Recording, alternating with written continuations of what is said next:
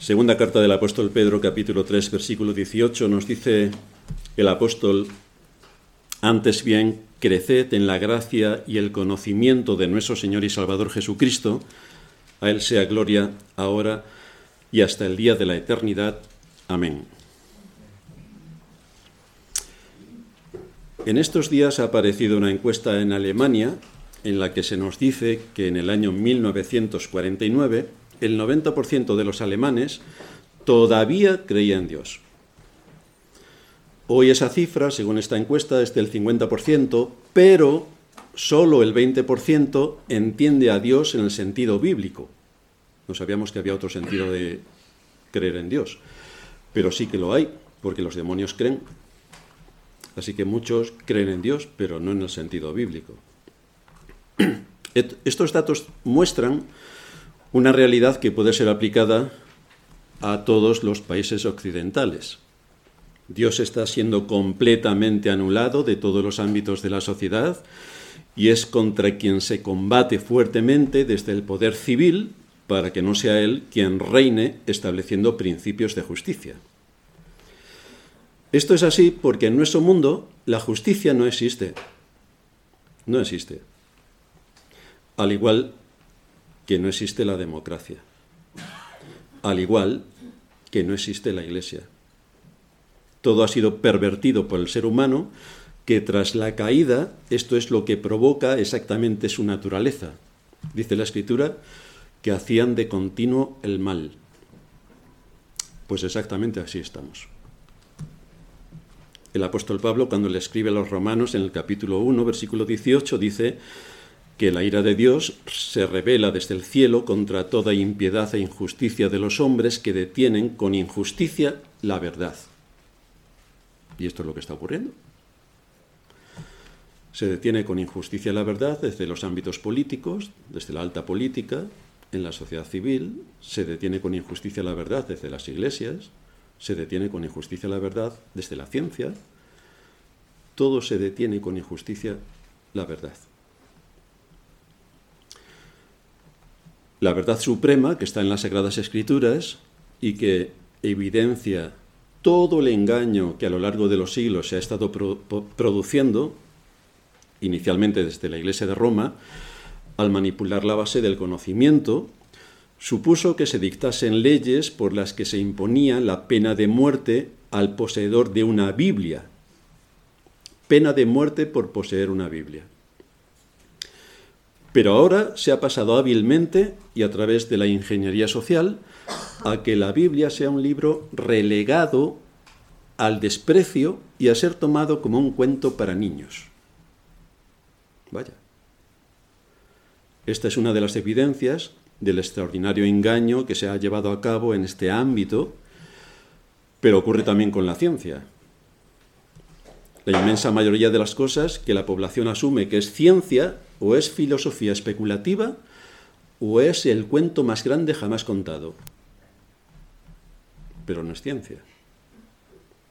Si la fuente del conocimiento para la vida que está en las Sagradas Escrituras es alterada o anulada, ninguna esperanza hay de que se imponga la justicia, ninguna esperanza. Y por supuesto, estas estadísticas muestran el declive de nuestras sociedades, donde se ha apartado a Dios, o peor aún, como dijera el filósofo Nietzsche, Dios ha muerto. Así que hagamos lo que queramos. Pero Dios siempre ha mantenido un remanente a lo largo de toda la historia. Dios ha guardado a su pueblo a lo largo de toda la historia. Ahora bien, cuando aquellos que han sido llamados a la salvación se disponen a obedecer su palabra, este no es un asunto fácil. Este no es un asunto fácil, porque automáticamente genera el desprecio del mundo en el que vivimos. Automáticamente. Ponte a defender principios de justicia en tu trabajo, que te vas a enterar. A ver si lo puedes aguantar.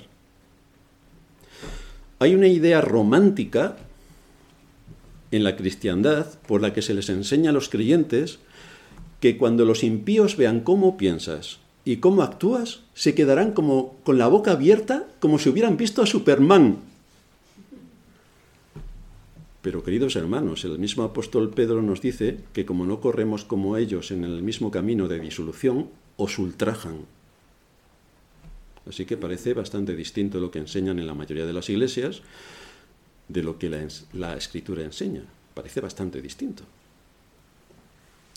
Uno de los recursos que Dios ha establecido para ser instruidos en toda verdad, para conocer al enemigo de nuestras almas, para obtener las armas para la batalla y para honrar a Dios, todo esto Dios lo ha establecido a través del culto público, donde la mayor parte del tiempo se debe dedicar a exponer la palabra y que a la vez esto también es un testimonio de nuestras convicciones, porque estamos públicamente diciendo que estamos adorando a Dios, aunque nos vea poca gente, pero es un testimonio. Es en este día del Señor al que hemos sido convocados. Y aquí se nos insta a adorarle en espíritu y en verdad, es decir, de acuerdo a lo que Dios ha determinado. Un grupo de creyentes organizados según la escritura es lo que constituye una iglesia, la cual está compuesta por todos aquellos a los que Dios llamó antes de la fundación del mundo y en los cuales mora el Espíritu Santo y por quienes Cristo murió. Esta es la iglesia.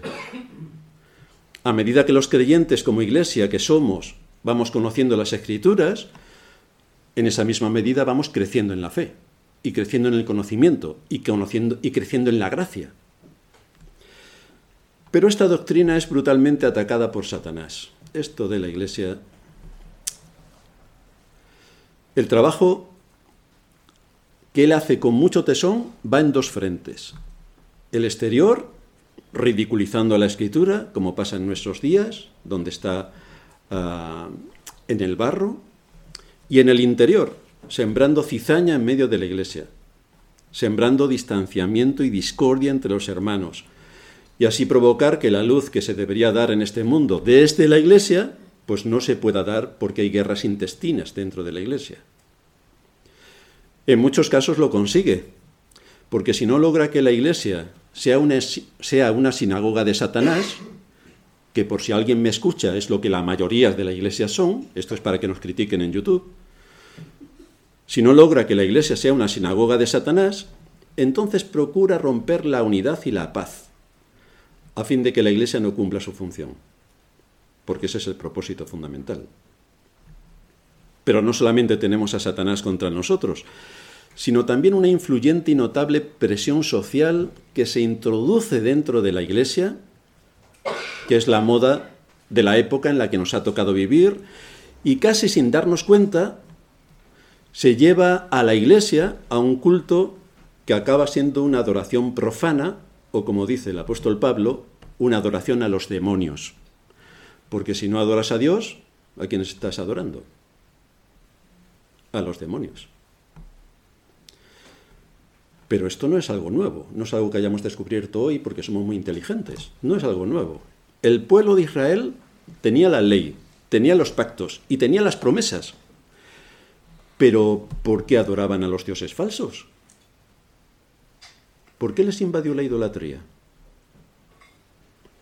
¿Por qué seguían las costumbres de moda de su época? Si ellos tenían la ley de Dios, el Dios que les sacó de Egipto, de casa de servidumbre, les hizo pasar 40 años por el desierto, les hizo atravesar el Mar Rojo en seco, les hizo atravesar el Jordán.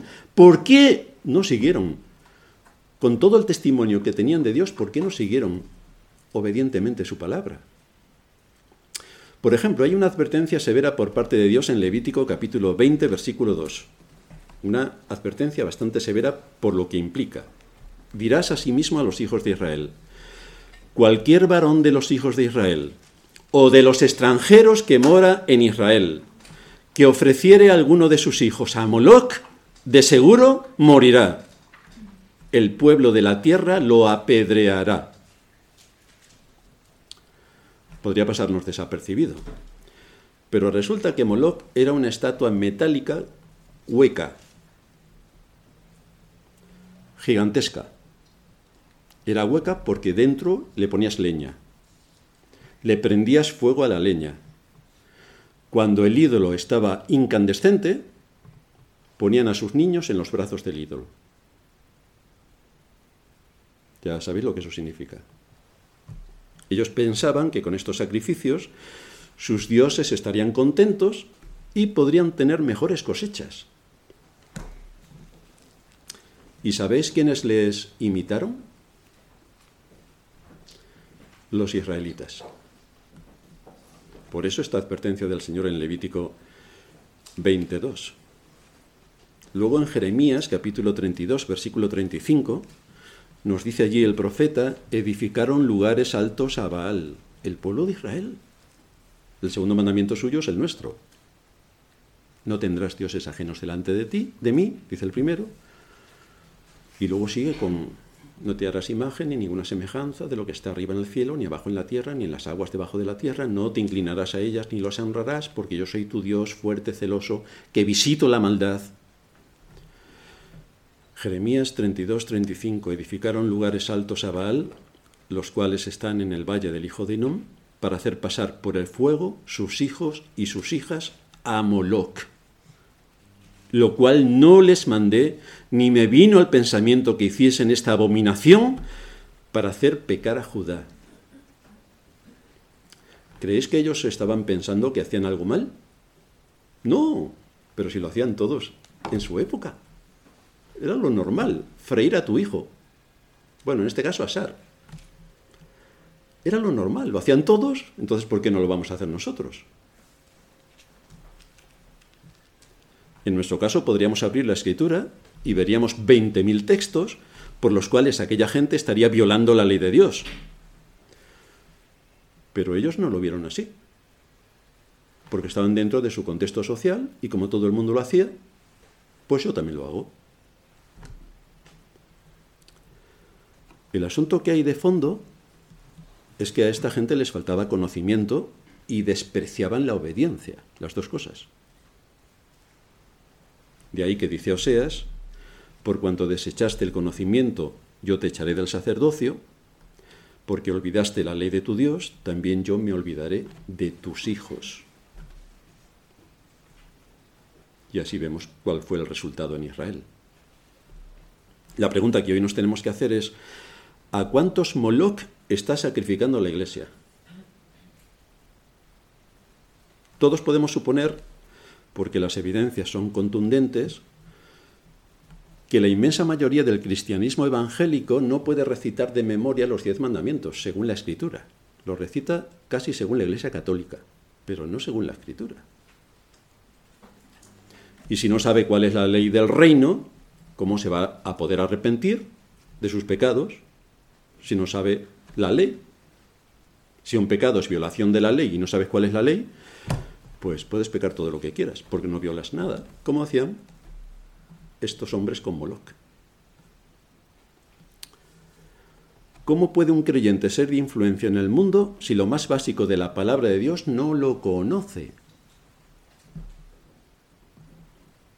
Acepta por bueno lo que su cultura acepta, pero no tiene un conocimiento de la escritura que le lleve a actuar bajo principios de justicia.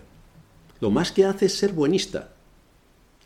Pero los buenistas van al infierno, aunque muchos todavía no lo sepan. En Éxodo 25-22, el texto que leíamos en la introducción, nos encontramos esta enseñanza.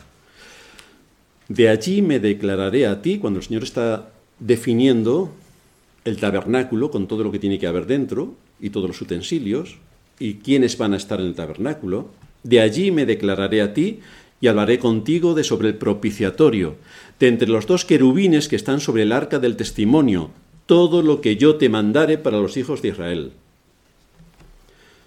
Aquí vemos que Dios está morando entre los querubines del tabernáculo, con un propósito específico, enseñar e instruir a los hijos de Israel y darles a conocer su voluntad con precisión.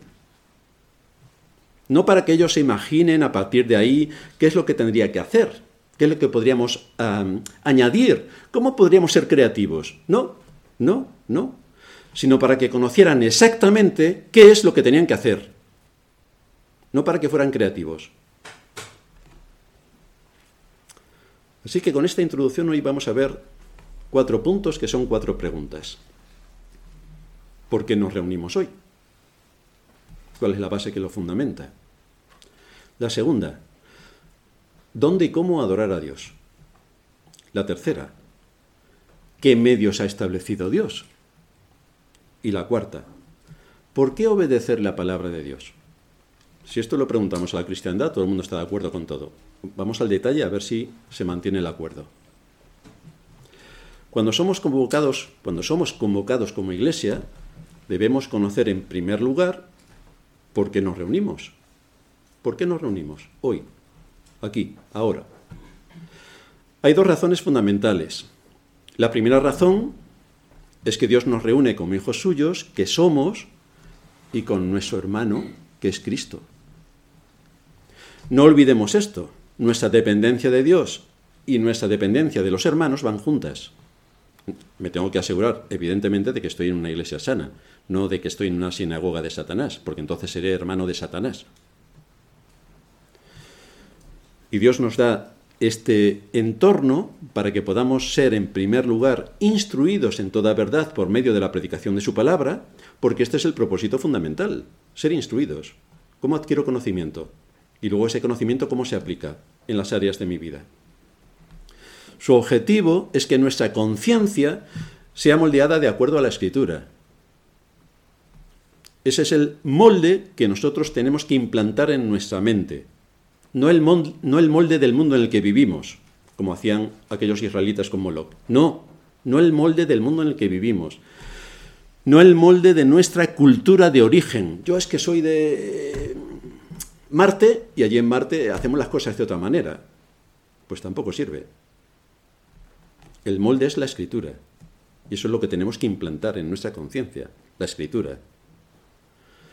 Por lo tanto, necesitamos la enseñanza como en todas las áreas en las que vayamos a desarrollar nuestra profesión, necesitamos conocimiento, necesitamos enseñanza, necesitamos este conocimiento para no ser engañados y que podamos actuar de acuerdo a nuestro papel. Como creyentes e hijos de Dios necesitamos la enseñanza para no dejarnos llevar por la corriente de este mundo, que es enormemente imponente. Pero tenemos que saber ¿Cuál es la corriente de este mundo? La tenemos que identificar. Porque si vamos en plan buenista, iremos por el camino ancho. Y ya sabéis a dónde van todos aquellos que andan por el camino ancho. ¿Cuál es su fin?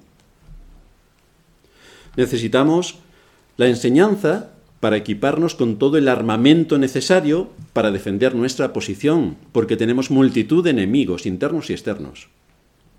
Y el más importante es nuestro corazón al que tenemos que someter. Tenemos que conocer a nuestro más mortal enemigo que va a hacer todo lo posible por engañarnos. Como ya hemos dicho muchas veces, si vosotros conocéis a alguien que sea muy buena persona, Satanás es mucho mejor buena persona que la mejor persona que conozcáis. Es amable, simpático. Por ejemplo, las mujeres cuando empiezan a buscar novio, lo primero que dicen es, yo quiero que me haga eh, reír todo el día. Ay, qué bien, todo el día contándote chistes el novio.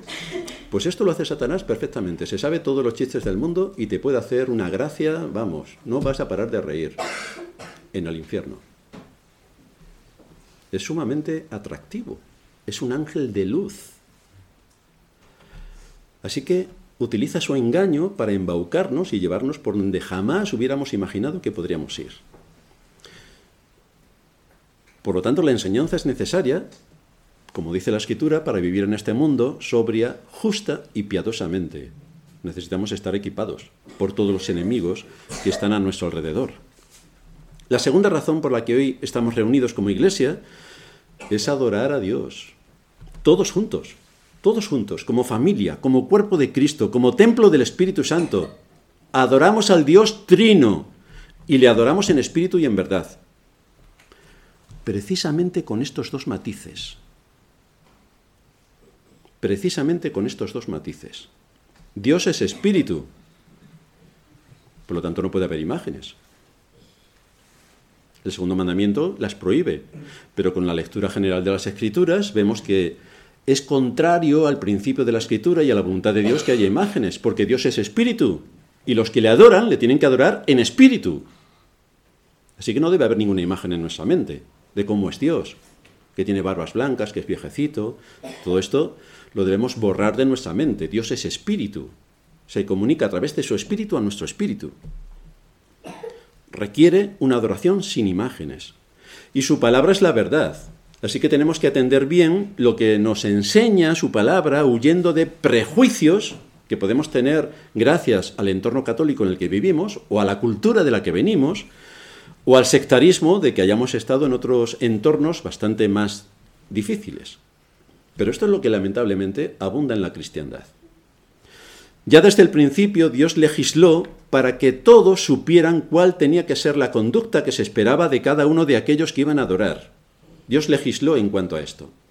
El pueblo de Israel sabía a dónde tenía que ir a adorar, sabía cuándo tenía que ir a adorar y sabía con qué propósito tenía que ir a adorar y no podía ir de cualquier manera. Luego lo iremos viendo con el transcurso del desarrollo de esta serie. No podía ir de cualquier manera. Igual que aquellos hombres del pasado llevaban sus sacrificios para que los degollase el sacerdote, los levitas o el sumo sacerdote, dependiendo del tipo de sacrificio, llevaban sacrificios.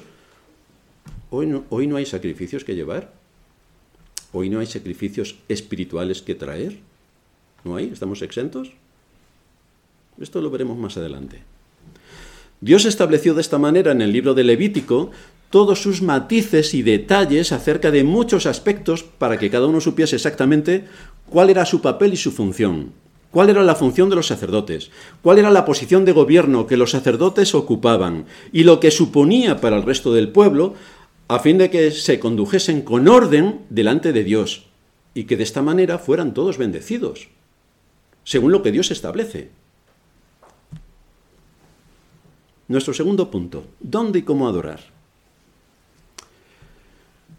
En primer lugar, ¿cuál era el lugar físico que Dios había escogido para llevar las ofrendas y los sacrificios?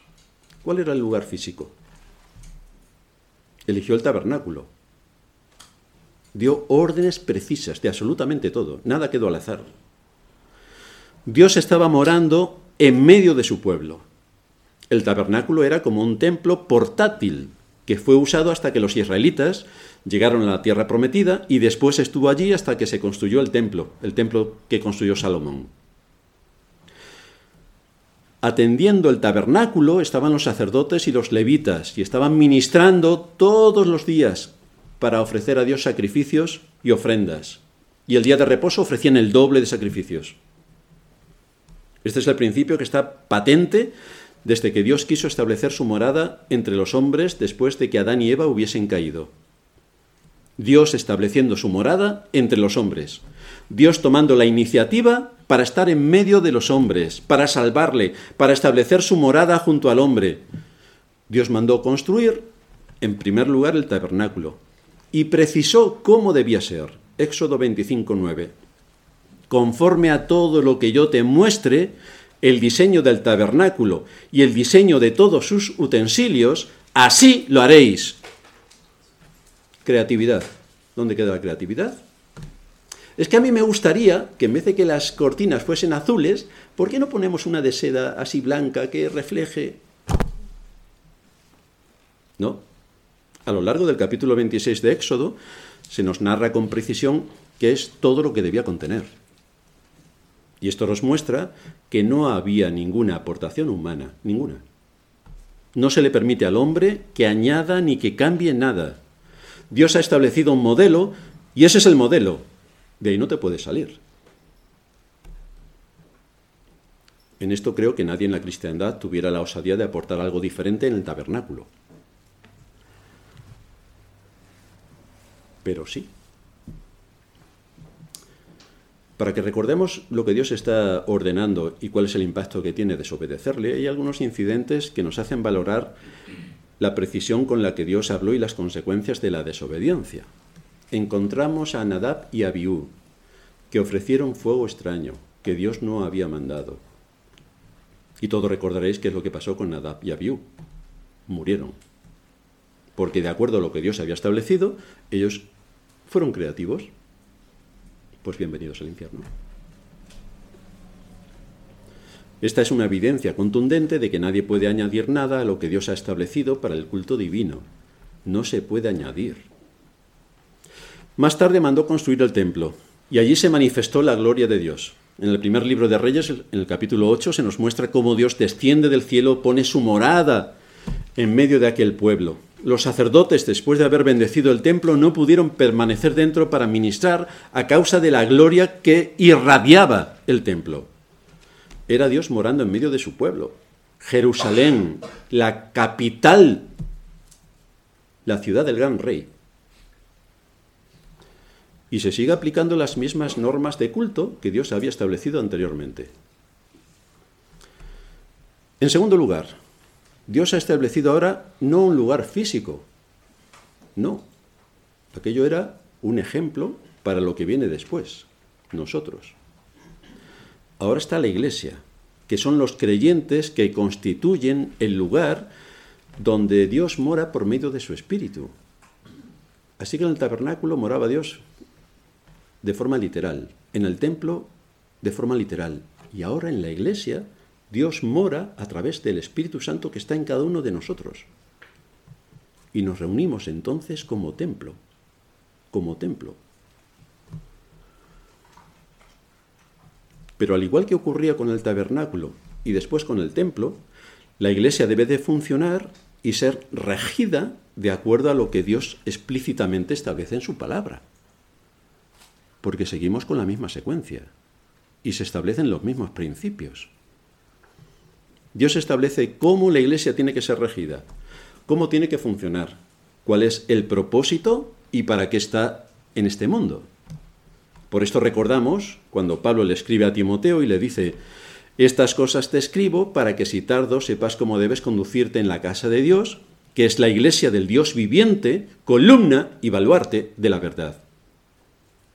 Ten mucho cuidado, porque es la casa de Dios, no es la tuya. Ten mucho cuidado, por eso tenemos el mandato explícito de adorar a Dios en espíritu y en verdad, porque este es el papel de la Iglesia que emana de las Escrituras. Este es el papel de la Iglesia, nosotros. Tenemos unos grandes privilegios y muchas responsabilidades. ¿Qué es una columna y un baluarte? Pues la columna es algo que tiene un fundamento sólido y que no le afecta el entorno. Viene una tormenta, las columnas ni se inmutan. Viene una batalla, las columnas permanecen en pie. Su fundamento estructural no varía. Hay un sol abrasador, las columnas permanecen incólumes. La iglesia está basada en la principal piedra del ángulo, que es Jesucristo. Y el fundamento viene con los apóstoles que nos aportan y nos explican el Antiguo Testamento. No se inventan nada, nos explican el Antiguo Testamento y lo aplican. Así que la iglesia es el lugar escogido por Dios y que ha venido mostrando con ejemplos del tabernáculo y luego del templo para evidenciar su plan de redención. Y aunque las formas han cambiado, según lo que Dios ha establecido de acuerdo a sus pactos, el tabernáculo, el templo, ahora la iglesia, el fondo es el mismo. Dios está presente en el lugar de su morada.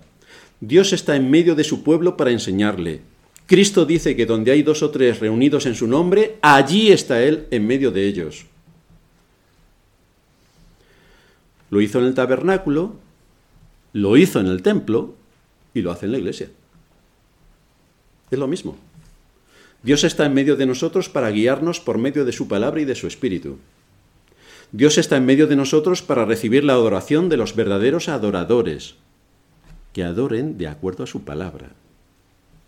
Dios está en medio de nosotros y nos bendice cuando nos reunimos como iglesia para adorar al único Dios vivo y verdadero, honrar a nuestro Señor que murió por nuestros pecados y resucitó para nuestra justificación, y reconociendo la obra todopoderosa del Espíritu Santo que nos trae a la vida, damos el honor y la gloria y la adoración al Dios Trino, Dios Padre, Dios Hijo y Dios Espíritu Santo. Eso es lo que hacemos hoy, juntos como iglesia. Pero es Él quien ha escogido los medios por los cuales enseña su palabra y su voluntad a su pueblo. Él lo ha escogido. Cuando estableció su pacto con su pueblo en el Antiguo Testamento, el sumo sacerdote entraba en el lugar santísimo y allí recibía la palabra del Señor, como hemos leído en Éxodo. Más tarde los profetas nos hablaron la palabra del Señor. Más tarde Cristo nos habló la palabra. Más tarde los apóstoles nos hablaron la palabra. Pero si vamos estudiando cada una de estas secuencias, nos daremos cuenta de que el pueblo de Israel generalmente no quiso escuchar. De hecho, Moisés estaba indignado por soportar a un pueblo tan duro de cerviz que no quería obedecer la palabra del Señor. Estaba indignado. Y el ejemplo más claro lo tenemos cuando va a recoger los diez mandamientos y se encuentra a su vuelta con el becerro de oro al que estaban adorando y a Aarón, el sumo sacerdote, dirigiendo la adoración. Israel, decía Aarón, este es tu Dios que te sacó de la tierra de Egipto. Sorprendente. Habían confundido al Dios eterno con el Dios que adoraban los egipcios, el Dios Apis, el becerro de oro. Tomaron para sí como buena la moda del mundo e hicieron un culto profano y blasfemo. Pero estaban tan tranquilos. Este es el problema. Este es el problema, que cuando uno deja de mirar la palabra de Dios, hace lo que hace el mundo y encima cree que está adorando a Dios, cuando está adorando a Satanás. En tercer lugar, ¿qué medios son usados para este fin? A lo largo de la historia del pueblo de Israel nos encontramos a los profetas que predican y predican y predican. Y vemos al pueblo de Israel como no oye, no oye y no oye. No quieren escuchar y reniegan de Dios. Por ser profetas insistentes con el mensaje, el pueblo de Israel mata a la mayoría. Los mata solamente estaban predicando la palabra de Dios, eran sus voceros, sus heraldos. Pero el pueblo de Israel no quiere escuchar. Y entonces, si no quieres escuchar algo, ¿qué haces? Pues matas al mensajero. De esto tenemos experiencia. Matas al mensajero. Cuando llegamos a la época de nuestro Señor, es el mismo pueblo de Israel y sus líderes quienes no quieren escucharle y lo ejecutan, lo crucifican. Pero cuando llegamos a la época de los apóstoles, tampoco quieren escucharles. Y entonces se van a predicar a los gentiles. Esta es la historia del pueblo de Dios. Menos mal que tenían la ley, los pactos y las promesas. Pero igual que nosotros ahora. Igual que nosotros ahora. Dios no se quedó sin testimonio. A través de los profetas, a través de nuestro Señor, a través de los apóstoles, nos ha dejado su voluntad revelada en las Sagradas Escrituras. Tenemos todo su testimonio, tenemos toda su voluntad. Lo que inspiró por medio de los profetas y apóstoles lo tenemos recogido en las Escrituras. Dios también ha dejado en medio de su iglesia a hombres para que nos expongan la palabra de Dios. No tenemos nada que inventar, nada, no tenemos nada que aportar. Solamente hay que abrir las escrituras y exponerlas con el mensaje que ellas quieren transmitir. Estos hombres no tienen que hacer ninguna aportación nueva porque la escritura ya está cerrada. Dios ya ha hablado, Así que el hombre ya se tiene que callar.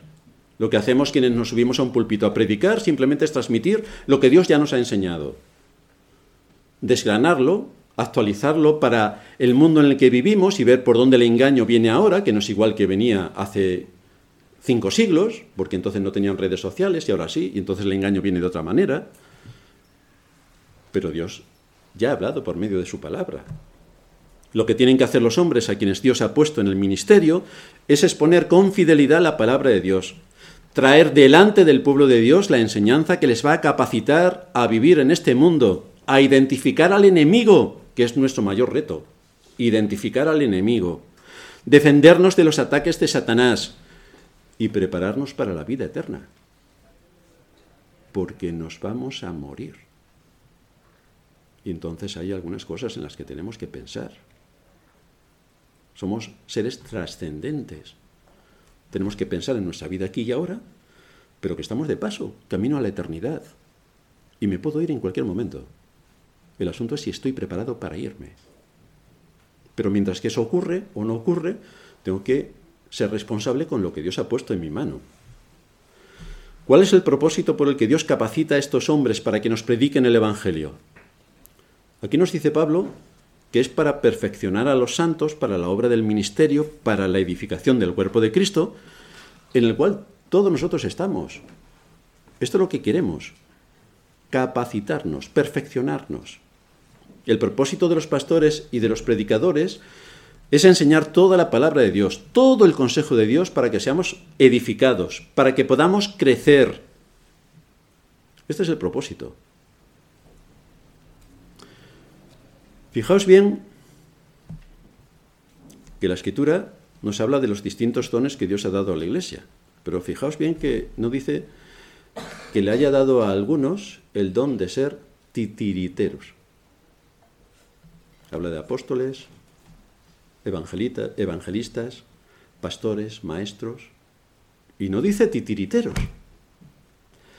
Tampoco dice que le haya dado a otros el don de ser cantantes a dúo o en coro. Delante de la iglesia, toda la iglesia escucha y el coro canta y los demás estamos callados. Pues yo no quiero callarme, yo quiero cantar, porque canto a mi Dios, junto con mi iglesia. Ni dice que a otros les ha dado el don de los cuentacuentos, y que se ponen a contar sus experiencias fascinantes en el África tropical. Ni dice que a otros les ha dado el don de la mímica. Tampoco. Todo está dirigido a la enseñanza. Todo, todo, todo. Porque si yo tengo conocimiento, sé lo que tengo que hacer. Pero si no tengo conocimiento, quedo a merced del engaño. Porque me creo todo ya que no tengo conocimiento. El esfuerzo más importante que debemos hacer, no el único, es la enseñanza, es exponernos a la palabra de Dios, porque así creceremos en conocimiento y luego sabremos cómo esa palabra de Dios predicada y entendida se aplica a mi vida, y es entonces cuando, si soy obediente, mostraré que la gracia de Dios ha actuado en mí. Si soy obediente y si cuando caigo me arrepiento, entonces mostraré que la gracia de Dios ha operado en mí. Y en cuarto lugar, ¿por qué obedecer a la palabra? ¿Por qué? Esto parece evidente si soy cristiano. Uno le pregunta a cualquiera de la cristiandad, ¿tú eres obediente a Dios? Y todo el mundo dice, pues sí, claro, fantástico, un aplauso. Lamentablemente, esto está bastante lejos de la realidad. No se suele ser obediente, porque si no la iglesia estaría en otro estado, y está en estado de desescombro. Son multitud en la cristiandad que en vez de obedecer la palabra, igual que hacía Israel, no la escuchan. Por supuesto no la aplican. Por supuesto no se arrepienten, porque su orgullo y su soberbia y su egoísmo los dominan. Entonces el arrepentimiento se ha esfumado. Con esa conducta se blasfema el nombre sagrado de Dios a quien dicen servir. Pero en general muchos escuchan, pero no aplican con lo cual solo demuestran una enfermedad grave que puede evidenciar una duda bastante notable en si han recibido la salvación o no. Porque la evidencia de la salvación se tiene que ver. No en que peques, sino en que te arrepientas. Ahora bien, si yo no adquiero conocimiento, si no soy enseñado, ¿cómo voy a saber la forma en la que tengo que adorar? ¿Cómo lo puedo saber? Y si no tengo conocimiento y llego a un sitio que pone en la puerta iglesia evangélica para más INRI. Llego a este sitio donde están, entro, qué alboroto, qué alegría, qué zozobra aquí, ¡guau! Todo el mundo casi aplaudiendo. Y veo allí a dos cantantes a dúo que no pueden cantar peor, pero todo el mundo le aplaude. Bien, es que hacen un esfuerzo extraordinario por cantar aquí a dúo. Bien. Luego sale otro que toca a alguien en la frente y se cae de espaldas. Bien, es que ha recibido el espíritu. No sé yo si ha recibido el espíritu, pero un golpe seguro. Otros haciendo mímica, porque así... ¿Pero hay algún sordomudo en la iglesia? No, pero es igual, hacemos mímica. Y ya para darle más encanto, vamos a hacer ballet. Entonces salen allí cuatro individuos, individuos o individuas, haciendo ballet. Si una persona llega a un sitio como este y no tiene conocimiento, asumirá que este es un culto donde se adora a Dios, porque no tiene conocimiento, no sabe con qué lo tiene que contrastar. Y como allí hay tanta gente, y además este tipo de iglesias son multitudinarias, que hay tanta gente, él piensa, tanta gente no se puede equivocar. Pues sí, porque es eso lo que enseña la escritura en cuanto a cómo debemos adorar a Dios. No sabe si aquello es conforme a la voluntad de Dios o es conforme al antojo del primero que apareció por allí y que vive del circo. ¿Qué hizo Dios en el tabernáculo? Él dio con precisión todos los elementos con los cuales tenía que ser construido, quiénes debían atender los sacrificios, bajo qué autoridad estaban todos los adoradores y el orden en que se debía efectuar. Creo que allí no iba nadie con guitarritas, ni con baterías, ni saltando. Esto también se hizo en el templo. Y esto también se hace en la iglesia. No hay ninguna diferencia en cuanto a los principios de adoración. Ninguna. Vosotros sabéis por qué muchos se preguntan en la cristiandad lo injusto que es Dios, porque resulta que cuando llevaban el arca siendo trasladada a Jerusalén, Uza, para que no se cayera el arca, la paró y se murió. ¿Por qué Uza murió cuando trataba de detener el arca? Los filisteos, como paganos, le indicaron a los israelitas, que eran más paganos que ellos, cómo tenía que ser trasladada el arca. Primer libro de Samuel, capítulo 6, versículo 7. Haced pues ahora un carro nuevo y tomad luego dos vacas que críen, a las cuales no haya sido puesto yugo, y uncid las vacas al carro y haced volver sus becerros de detrás de ellas a casa. ¿Y cómo había demandado, establecido rigurosamente el Señor que debía ser trasladada el arca? Números capítulo 1, versículo 51.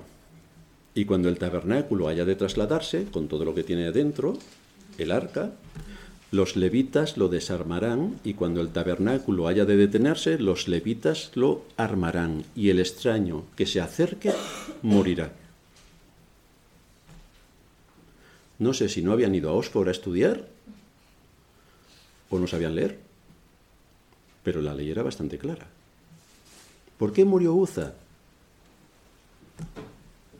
Pues ya tienen el aviso en números 1.51 y eso estaba al alcance de su mano. Esto fue lo que provocó la muerte de Uza, para que todos se apercibieran de que con las cosas de Dios no se juega. No se juega. De la misma manera que Dios es quien establece la adoración, tanto en el tabernáculo como luego en el templo, hoy hace lo mismo en la iglesia, lo mismo. Dios establece cómo requiere ser adorado y no es a tu gusto, porque no es tu casa. Sí que nos deja libertad en si queremos tener dos cultos, cuatro o dieciocho. Dieciocho no vamos a poder tener porque no nos dan las horas. Pero nos deja libertad en ¿Queréis tener dos cultos? Uno por la mañana, otro por la tarde, uno a las once, otro a las doce y media, otro a las tres. En eso nos deja libertad. Nos deja libertad para cantar tres himnos, o seis, o veintisiete. También nos deja libertad. Pero en cómo adorarle, en la solemnidad que requiere su adoración, en la importancia vital de la predicación, en que este es un día de fiesta solemne y que debemos venir vestidos para la ocasión porque es un día de fiesta solemne, que, que debemos venir trayendo nuestros sacrificios espirituales, en esto no se nos deja libertad. Porque este es el propósito por el que hoy nos reunimos. Ser edificados, ser enseñados, ser instruidos, ser guiados y alabar juntos con nuestros hermanos a Dios, rindiéndole el honor y el tributo de adoración que Él solamente merece porque nos ha rescatado de la muerte, que aquí estamos hablando de un asunto de vida o muerte. ¿A qué conclusión nos lleva todo esto? Por las razones que hemos expuesto, hoy, el día de reposo, nos reunimos con todos los que conforman el cuerpo de Cristo, con todos los que conforman el templo del Espíritu Santo, con todos los que son piedras vivas de este edificio espiritual, porque la iglesia no es el edificio, la iglesia somos nosotros. Donde mora el Espíritu Santo, nosotros somos la iglesia. Tenemos un extraordinario privilegio, porque nosotros los creyentes hemos sido escogidos por Dios para ser creyentes y como morada del Espíritu Santo. Pero esto es un privilegio extraordinario. No solamente el Espíritu Santo nos ha traído a la vida, sino que también mora en nosotros. También mora en nosotros. Hemos sido llamados y convocados por el Dios eterno, que ha tenido misericordia de nosotros, para que juntamente con nuestros hermanos, que son las piedras vivas que conforman este edificio espiritual, elevemos a Dios la adoración que Él requiere y demanda en su palabra, tal y como Él establece, no con el culto que nosotros queramos. No, bueno, los niños que vengan aquí ahora a cantarnos con sus eh, guitarritas, sus baterías y las niñas en minifalda y así todos coloridos y luego tenemos mm, una fiesta para la comida internacional o el pastor empieza a dar vueltas aquí al lado del púlpito como me comentaba un pastor estas semanas de atrás. no, hermanos, no. Esta no es mi casa, ni es la tuya. Como es la casa de Dios, debemos prestar bastante atención a qué es lo que Dios demanda para que no acabemos como Nadab o Abiú y que no acabemos como Uza. Debemos tener bastante cuidado con cómo adoramos a Dios. Hoy los juicios no son tan impactantes ni tan directos, pero la mayoría de la cristiandad se va al infierno si no se arrepienten. Y eso que son cristianos, pues van camino del infierno, absoluto, por cómo adoran a Dios, porque es una adoración profana y blasfema. Dios moraba en el tabernáculo, Dios moraba en el templo de Jerusalén. Y el gran privilegio es que Dios mora hoy por medio de su Espíritu en cada uno de nosotros y nos reunimos como iglesia, juntos. Esto es la iglesia. Yo solo no soy iglesia, pero juntamente con mis hermanos sí. Esto es la iglesia. Él requiere ser adorado mediante las alabanzas que tengan un contenido teológico de quién es el Dios a quien adoramos. Por eso cantamos himnos y no coritos que dicen Dios te amo, Dios te amo, Dios te amo. Tres cuartos de hora después, Dios te amo. Es una aportación al intelecto espectacular. Él requiere escuchar nuestras peticiones que elevamos delante de su trono como pueblo suyo y nos unimos a la, a la oración de aquellos que nos dirigen diciendo amén. Él requiere que participemos en los diezmos y en las ofrendas. Mi bolsillo no lo toca a nadie. Bueno, pues si tu bolsillo no lo toca a nadie, a lo mejor tampoco te toca a nadie cómo vas a acabar en el infierno. Porque esto es un mandato explícito de la Escritura, no es una invención. Otra cosa es que hay muchos que se aprovechan de esto para un mal uso y que viven de esto y del cuento.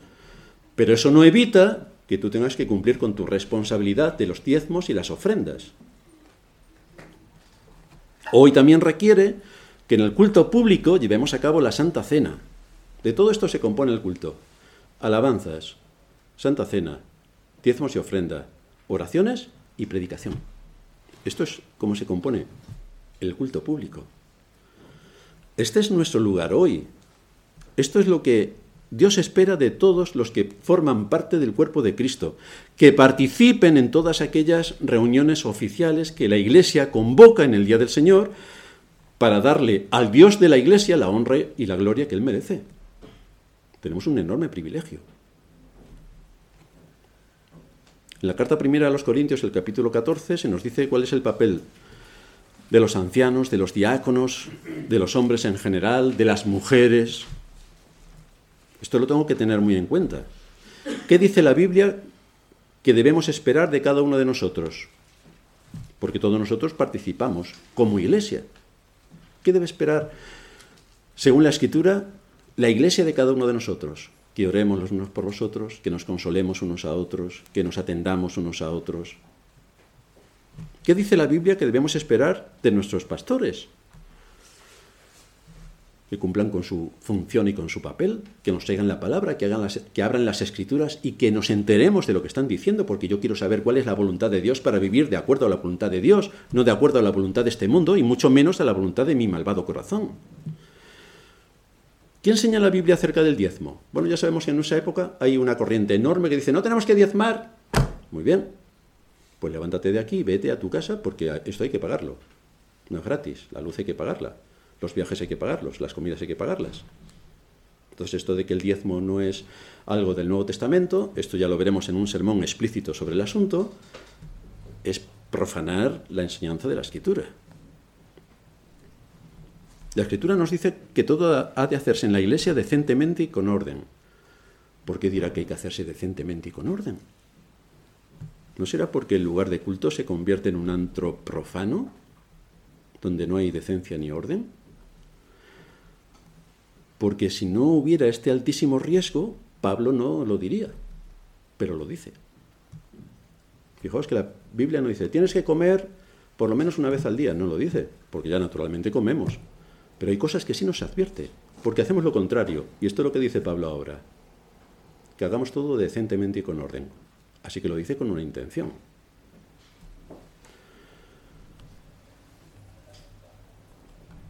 El asunto es que cada uno de nosotros tiene que ser consciente de su responsabilidad.